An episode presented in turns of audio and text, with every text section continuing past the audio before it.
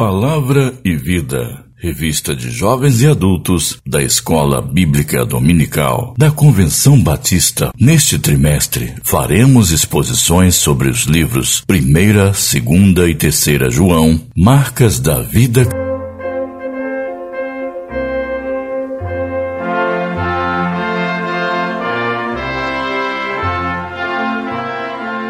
Lição 11 A Marca da Fé.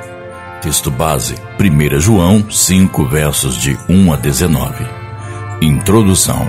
Chegamos ao final da primeira carta de João com uma carta muito relevante. A fé Embora o mundo tente transformar a fé em algo subjetivo, baseado na vontade do homem e até mesmo numa expressão do pensamento positivista, a fé bíblica genuína é algo maravilhoso porque ela é uma certeza, um dom dado por Deus a nós. Através da fé, nós podemos ver, conhecer e crer em Deus, bem como fazer a sua vontade.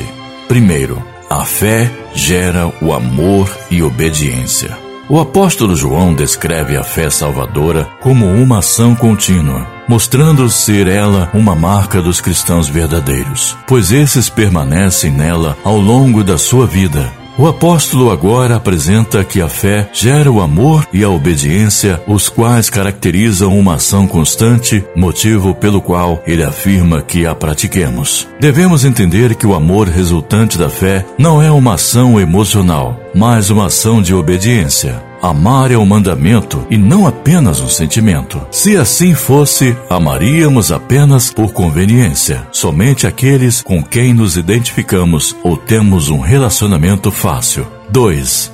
A vitória é pela fé. João deixa claro que o vencedor, palavra a qual será muito utilizada no livro de Apocalipse, seja aquele o qual crê que Jesus é o Filho de Deus e confia na sua obra redentora. A palavra que foi traduzida por vence origina-se do vocabulário grego que significa conquistar, ter vitória ou conquistar o poder.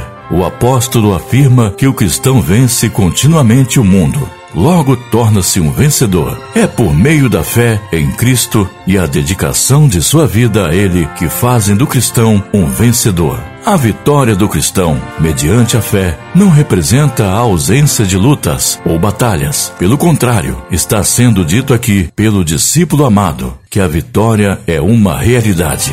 Porém, é alcançada por meio de uma luta constante, incessante, o cristão vence o mundo pela sua união com Cristo, tornando-se participante da vitória de Cristo. Romanos 8, verso 37. Contudo, os sistemas que governam o mundo estão sob o domínio de Satanás e o crente precisa estar consciente dessa dualidade da vida. A vitória em Cristo é a luta contra o mundo.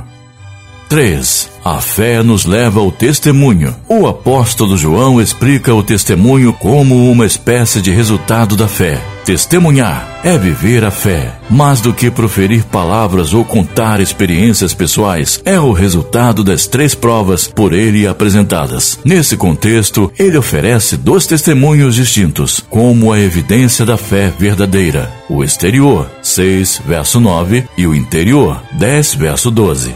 Água e sangue são os elementos utilizados por João para mencionar o testemunho exterior. Podemos pensar neles com símbolos presentes em nossas ordenanças, batismo e ceia. Nessa passagem, o autor contra-ataca uma marca sutil do gnosticismo, ensinada por um filósofo de Éfeso chamado Cerinto. João vai direto contra ele, não com exposição pessoal nem acusações, mas com uma afirmação da verdade.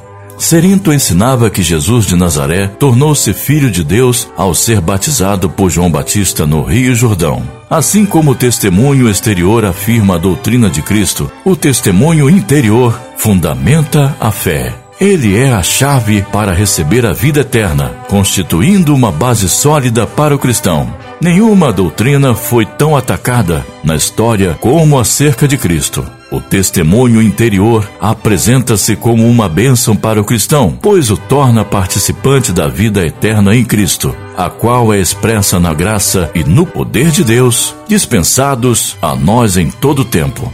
O homem sem Jesus nunca conseguirá compreender o que isso significa. Vale a pena ressaltar que João não diz que a vida eterna será dada, tempo futuro, mas que Deus deu tempo passado para nós. Temos essa vida agora em princípio, João 3, verso 17. E quando entramos na presença de Deus na glória, nós a teremos em plenitude, explica Kistenmaker. 4. A fé impulsiona a oração. Sempre digo que orar por alguém é um ato de amor. O apóstolo, por sua vez, conclui que a fé, confiança da vida eterna, nos permite orar confiadamente. A oração impulsionada pela fé não busca realizar o desejo do homem, mas alinhá-lo com a perfeita vontade de Deus. A confiança é a chave estratégica da oração respondida. Orar segundo a vontade de Deus é orar de acordo com o que Ele deseja e não para insistir que o Pai realize nossos anseios. Somente a fé nos capacita para orar desta maneira. A fé impulsiona a oração pela certeza de que Deus está nos ouvindo. E isso somente é possível porque, como afirma o apóstolo, temos o Filho. 5 verso 12. Ter o Filho é gozar da confiança de que Deus nos ouve. Conclusão.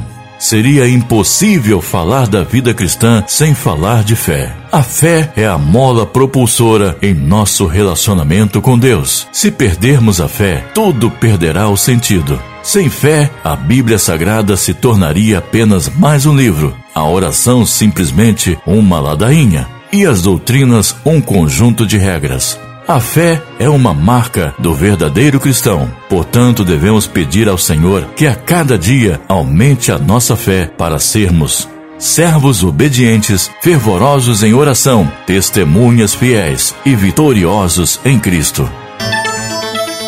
Para pensar e agir. Pensando acerca da fé, de que maneira você tem servido a Deus? Amor e obediência são características em sua vida? Seu testemunho é o resultado de um relacionamento íntimo com Deus ou não? Considerando que a forma como oramos prova quem somos, como tem sido sua vida de oração. Deus te abençoe e bom estudo. Leitura diária. Domingo, 1 João 5, versos de 1 a 12. Segunda, 1 João 5, de 13 a 21. Terça, João 20, 24 a 31. Quarta, Hebreus 11, de 1 a 6. Quinta, Hebreus 11, de 7 a 16. Sexta, Hebreus 11, de 17 a 21. Sábado, Hebreus 11, de 32 a 40.